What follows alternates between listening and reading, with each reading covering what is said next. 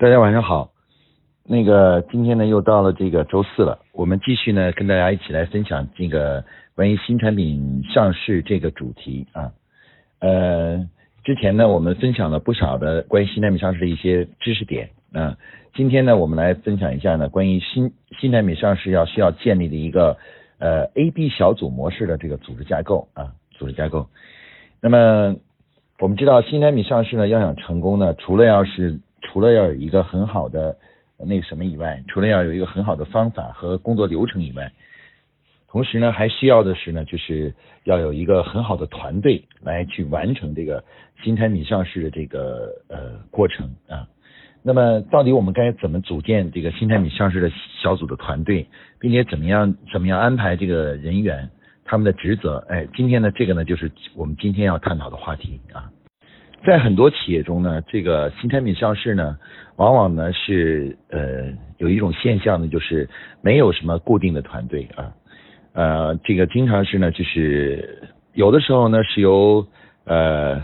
这个呃研发部啊牵头的，有的时候呢，很多时候呢，很多企业都是由老板来牵头的啊，企业的是最高领导者总经理啊，突然有一个什么样的想法，或在市场上看到了一些什么样的产品。然后呢，就开始这个呃，这个组织公司内部呢，对这个产品进行开发。那么这样的话呢，就导致了一个问题，就是呃，新产品的开发呢，缺乏这个连续性啊，就是往往是呃，老板有主意的时候呢，新产品就诞生了啊，一没有没有想法，或者是最近一段时间忙了的话呢，哎，新产品上市呢就会被停下来啊。那么由于新产品上市呢，对于我们企业来讲非常的重要。保持它的连续性呢，是是保持企业的活力的一个重要的一个呃一个一个保障啊。只有不断的推出新产品，不断的改善自己的产品，才能保证营销的稳定的这个发展和成长啊。如果一个一旦新产品不能够得到了这个就是很好的这个推出的话，那么呃企业的这个营销呢就会遇到瓶颈啊，遇到瓶颈。所以说呢，在国际企业呢一直在研究一个问题，就是怎么样在我们的组织里面建立起来、建立起来一个连能够支持我们不断的开发新产品的一种组织机制啊，组织机制。那于是呢，就呃诞生了今天我们所讲的这个工作方法，也就是在企业里面呢建立一个呃基于 A B 组的 A B 组模式这样一个新产品的上市的一个组织机构啊。那这个想法是什么想法呢？其实它是在模拟的，就是我们平常说的这个。呃，像一个发动机的原理啊，我们看到发动机呢，其实所有汽车的发动机呢，它都是有很多个缸啊，有很多个缸，然后呢，汽车的动力呢是来源于啊这这些四缸车啊、八缸车啊，每个缸啊轮流的来这个就是呃压缩，然后再释放释放能量啊，再释放能量。这样的话呢，就给整个这个汽车呢源源不断的输入了这个就是向前的这个动力啊。其实呢，企业呢，这个新产每一个新产品小小组呢，呃，我们把它会把它理解成为企业的发动机的一个缸啊，他们的这种创新的力量呢，就是推动企业向前发展的这样一个重要的力量。那么，如果我们真的把这个产品的 研发工作作为企业成长的一个主要的动力的话呢，我们就必须在企业内部呢，构建一个就是呃。真正的这个由这这种组织架构形成的一种企业成长的发动机，那么这个就诞生了我们的这个 A B 小组的这个基本模式。那这个模式呢，它基本的做法是怎么做呢？它就是啊，我们针对我们自己企业的品牌或者产品呢，呃，我们会构建在企业内部呢构建一个部门，这个部门就是我们说的市场部。那市场部门市场部呢，就是专门啊这个推动企业成长与发展。发展的这么一个发动机，而这个发动机呢，在市场部内的结构是什么样呢？是由一个品牌经理啊，一个品牌经理带两个产品小组啊，产品小组，每个产品小组里面呢，一般是配备至少一个产品经理，一个产品的助理啊，这样的话呢，就是最简的一个发动机呢，就是由一个品牌经理、两个产品小组、四个呃产品小组成员啊，共五个人。这五个人的结构呢，就构成了我们所说的企业未来成长与发展的这个发动机。那么，呃，这两这两个小组它是怎么样起到这个作用的呢？哎，它的作用是这样的，就是 A、B 这两个小组，我们分别给它定名为 A 组和 B 组啊。他们的责任呢是相同的，都是去为公司呢研究下一个产品的呃新产品的这个呃就是研究并且推广上市一个一组新产品啊新产品啊，他们并不是按照品类来划分的，比如说你公司有两类产品，并不是说 A 组研究一类，B 组研究一类，而是 A、B 组呢都是共同的研究所有的产品啊。那他们的主要的这个职能就是要策动呃几个月以后的这个新产品的上市啊，把这新产品推出去啊，把新产品推到市场上去。那那为什么他们的职能是相同的呢？哎，我们说呢，这个正是这个 A、B 小组的一个重要的要点所在啊。A、B 小组的职能呢，之所以相同呢，他们的就是要求他们从功能上是相同的，但是呢，只是时间上不同啊。A、B 组最大的区别在于 A 组和 B 组呢，它会呃错开时间啊。比如说 A 组如果是负责公司第一季度的新产品的推广呃上市的话，那么 B 组呢就会负责公司第二季度的推广新产品的研究和推广上市。然后呢，紧接 A 组呢又会负责第三季度的，然后 D B 组呢又会负责第四季度的。呃，这两个小组呢有点像是人的两只脚啊，一个向前迈，然后呢另外一个在后面跟上。然后轮流的这个去为企业呢研究和推广新产品啊，大家知道这种嗯这种这样的机制呢，就可以使得我们这个新产品推广呢呃产生这个连续性啊连续性，就像是我们人类的两只脚啊，正是因为我们有两只脚，所以我们才能拼命的向前跑啊，为什么呢？因为我们可两两只脚可以轮流的交替的向前迈，这样的话就使得我们可以连续的跑下去。大家试想一下，假如我们只有一只脚。那我们的唯一能向前跑做的方式就向前蹦啊，蹦一下停一停，然后再蹦一下停一停，就很难做到很连续啊。那假如我们人类是有四只脚啊，就像马一样的有四只脚，那跑起来就会更快一点，因为它可以呃更好的交替啊，四只脚之间相互的更好的交替啊。我们可以看到呢，其实 A、B 组这个设计呢啊要注意呢，A、B 组它不是一个职能上的差别的这样一个。呃，不是职能上的差别，而是时间上的差别啊。它实际上是把时间分开，按照时间分开呢，两个小组呢都工做一件事情，都是为公司进行创新、开发新产品，但是呢，时间是交错开的啊。这种组织机制呢，呃，是一种非常独特的，但是又是一个非常合理的组织机制，因为每一次上新产品呢，其实它上的时准备的时间呢都比较长，从研究啊、开发呀，然后最后测试啊。到最后能够真正把这产品推上市场上去啊，其实都是有一个比较长的周期的。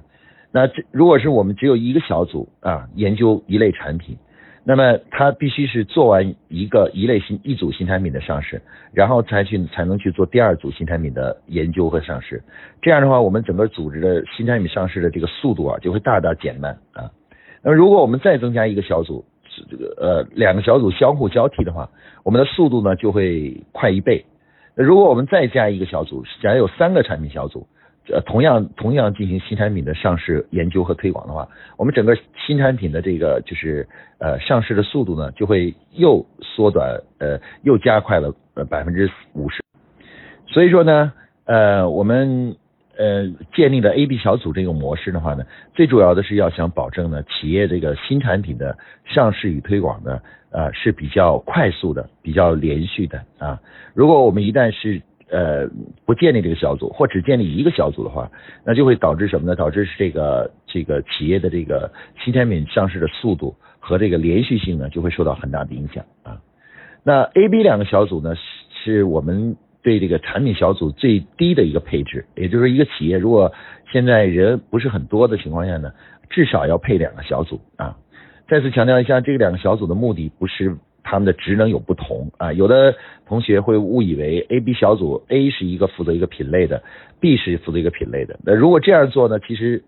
就丧失了我们对这个 A、B 小组这个设置的意义了啊。A、B 小组最大的区别是，他们做的事情都是一样的，只是时间上有差别。那么这两个小组呢，我们一般认为呢，其实它是最低的配置啊。其实比较理想的配置呢是配置三个小组，就是 A、B、C 三个小组。A、B 小组呢，它是专门负责公司的比较小的战术性的产品升级啊，产品就是小的创新、小的升级啊，负责这一类的。而 C 组呢是是专门负责什么呢？负责战略性的创新啊，战略性的新产品的上市。我们举个例子，比如说苹果，苹果在每年九月份的时候呢会召开发布会，在发布会上公布的产品呢都是相对比较大的变化，有一个大的变化、大的升级创新的这样一个产品的 种类啊。然后，但是呢，苹果在这个发布会之呃之后的话呢，它还会做对不同的产品呢，不断的进行一些小范围的创新啊，然后修改啊等等的这样的一些工作啊，包括软件的升级。那那样的工作就是我们说的战术性创新。而每年九月份的这一次的这个发布会呢，其实就是对对战略性的产品呢进行上市啊上市。那么 C 组呢，就专门负责每年一次的战略性新产品的上市。啊啊，他只负责这个地方呢建一个小组就可以了，因为一般一个企业每年呢上战略性的新产品，就是新的品类啊、新的品牌啊等等这些，一般来说呢就上一次就可以了啊，上一次就可以了。这样的话呢，我们可以看到产品小组的配置呢，实际上比较合理的配置是 A、B、C。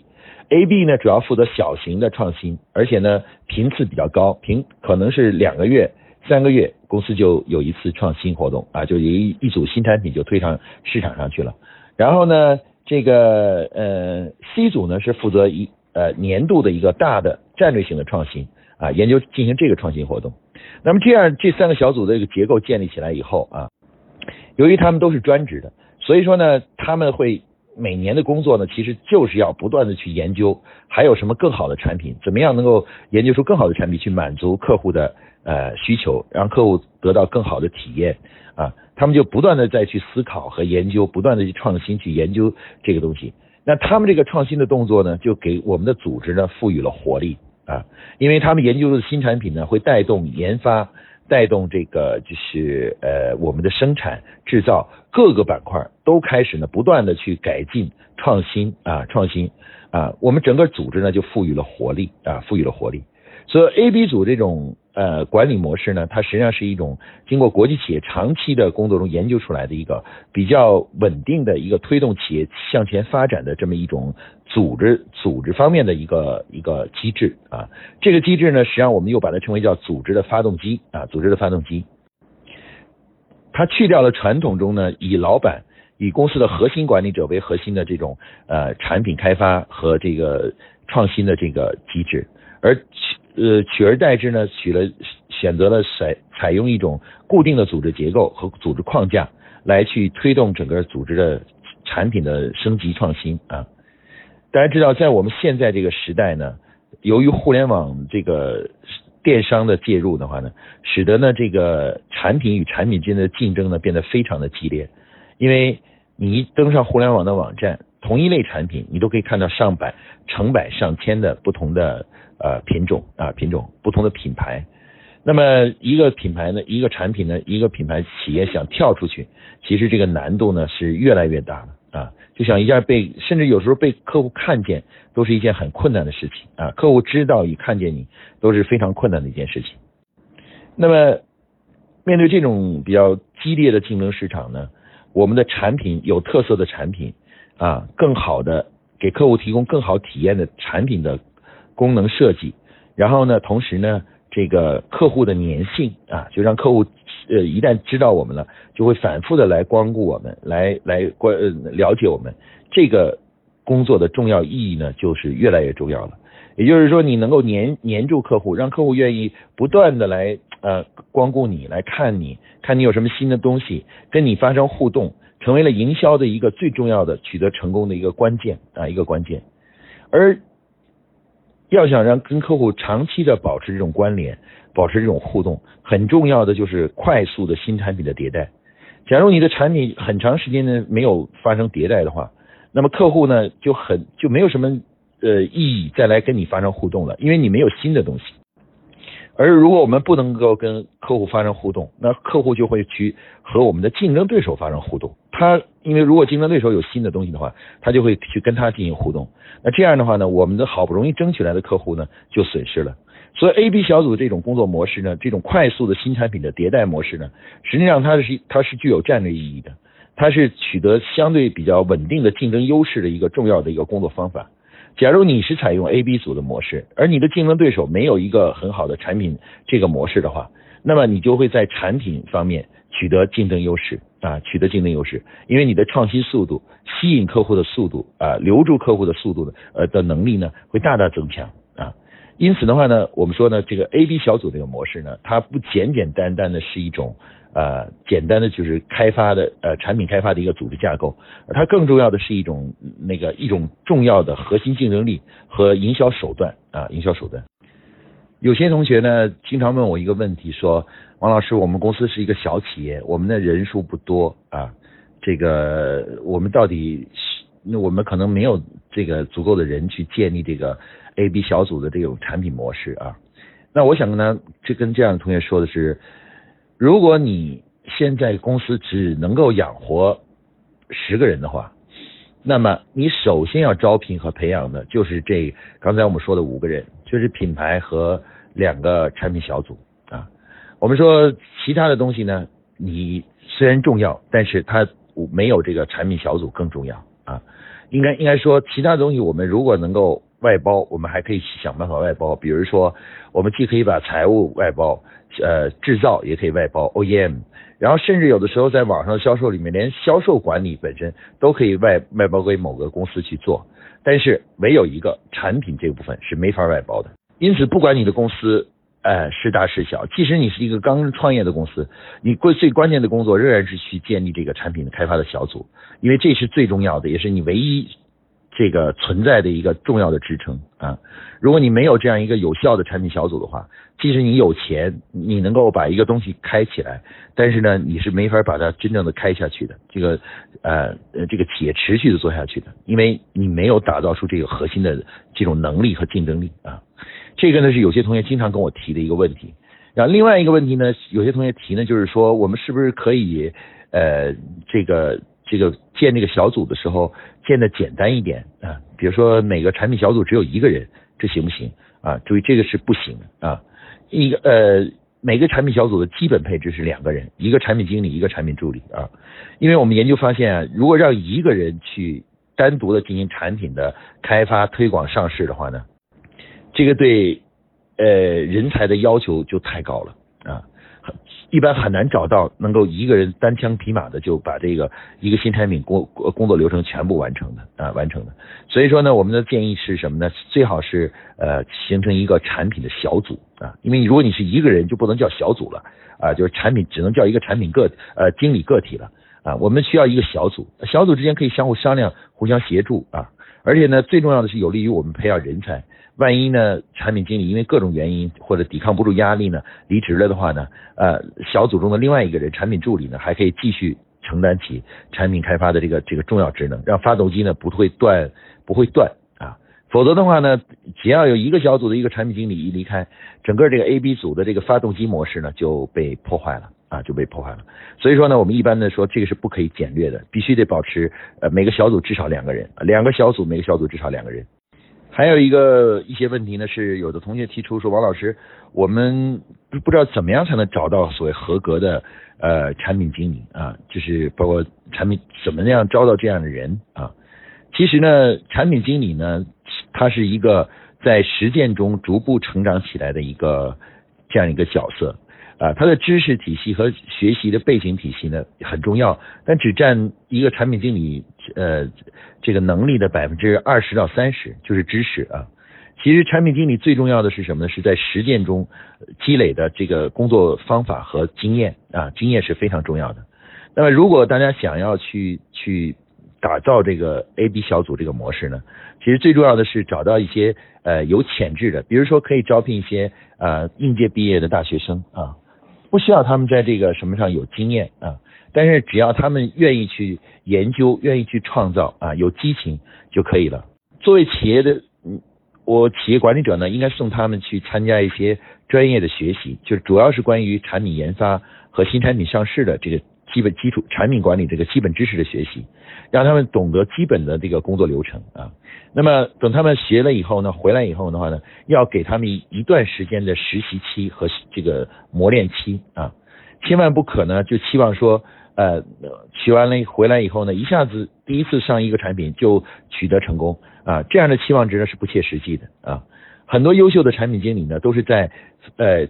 经历了一两次挫折以后，就开发的产品并不是很如人意，卖的并不太好。但是呢，他继续努力啊，持续努力之后呢，哎，最终呢，开发出了非常非常好的产品啊。呃，据传闻呢，就是咱们所熟知的微信，就是这个腾讯公司呢，呃，这个多个产品小组中的某一个产品小组，经过反复的挫折之后，最后研究出来的这个产品。那大家看到，今天微信呢，成为我们。所有全世全世界的人民共同使用的这么一个呃很重要的产品啊，那这个我大家可以看到，有的时候的话呢，我们要想培养出优秀的产品经理呢，就必须要有一点包容力啊，包容力。所谓的包容力呢，就是允许一段时间内他要犯可以犯一些错误，甚至有的时候开发一些产品并不成功，并没有呢取得很好的市场的业绩。那么这个是我们培养。产品经理呢，最重要的一种代价啊，我们必须要付出的代价。假如你不想付出这个代价，就想说，哎，我是不是能够一下子找到从哪里挖两个人过来，马上就可以把这个事儿给干好？这是不切实际的啊！一分收获，一分耕耘一分收获。那么企业呢，要想把这个发动机打造起来呢，是付要必须要付出这个代价的。如果你不愿意去付出这个代价，想投机取巧的话啊，从别人那去挖的话，通常来讲呢，都是会失败的。啊，经常会偷鸡不成蚀蚀把米，嗯，有的有的企业我接触到呢，就是啊，这个说哪从哪哪哪哪家挖来一个所谓的人，结果事实发现啊，这个这个人呢到了这以后呢，才发现啊，由于各种各样的原因，他其实呃不能够真正履行长期的履行这个产品经理的角色，最后呢过两天又离开了，你还要再去招人，那实际上这个做法呢既劳民又伤财啊，又浪费时间，还不如干脆从年轻人中啊。这找一些这样的人，然后呢，这个我们公司呢稍微出一些培训的费用，并且呢给他们提供一段时间的呃试错的机会啊，就犯错误的机会。那在实践中呢，只要他他们努努力呢，很快慢慢他们会找到正确的方向，建立正确的工作流程，然后呢，最终呢把这个产品的研发上市工作呢做好所以呢，我认为打造 A B 小组的最重要的这个工作方法呢，就是刚才我们像刚才我提这个办法。啊，千万不可想投机取巧、抄近路啊！我几乎没有见过通过这种像从外面挖人，然后最后就能够很成功的把这个呃工作机制建立起来的。我见过的几乎全部都是在自己组织内部啊，这个就是包括呃通过认真的培养、一段时间的培养和训练，最终呢打造出了一个很成、很可靠、很好的一个产品小组的啊。所以 A B 组的建立呢，我觉得这个它的建立方式呢，呃，最好的还是从内部的培养啊，当然需要嗯，他们一开始的时候呢，接受一些专业的学习啊，去了解一下，至至少先要懂得一个新产品上市的工作流正确的流程是什么，里面的一些正正确的概念是什么啊，呃，工作中的一些难点在哪里，这些呢是需要通过前期的。知识学习才能获得的啊，呃，包括有些重要的工作流程是什么，也是要通过学习才能获得的啊。但是要想通过学习完了以后成为一个真正合格的啊，成功概率很高的一个产品经理，实践是必不可少的啊，必须要从实践中啊，你我们所以我们的领导的胸怀啊，给他们的一个试错容错的这个这个呃这种胸怀呢，往往是成就优秀的产品经理的一个最最重要最重要的一个要素啊。好，今天呢，关于这个新产品上市中，呃，A B 小组这个模式的建立呢，就给大家介绍到这里啊，谢谢大家，晚安。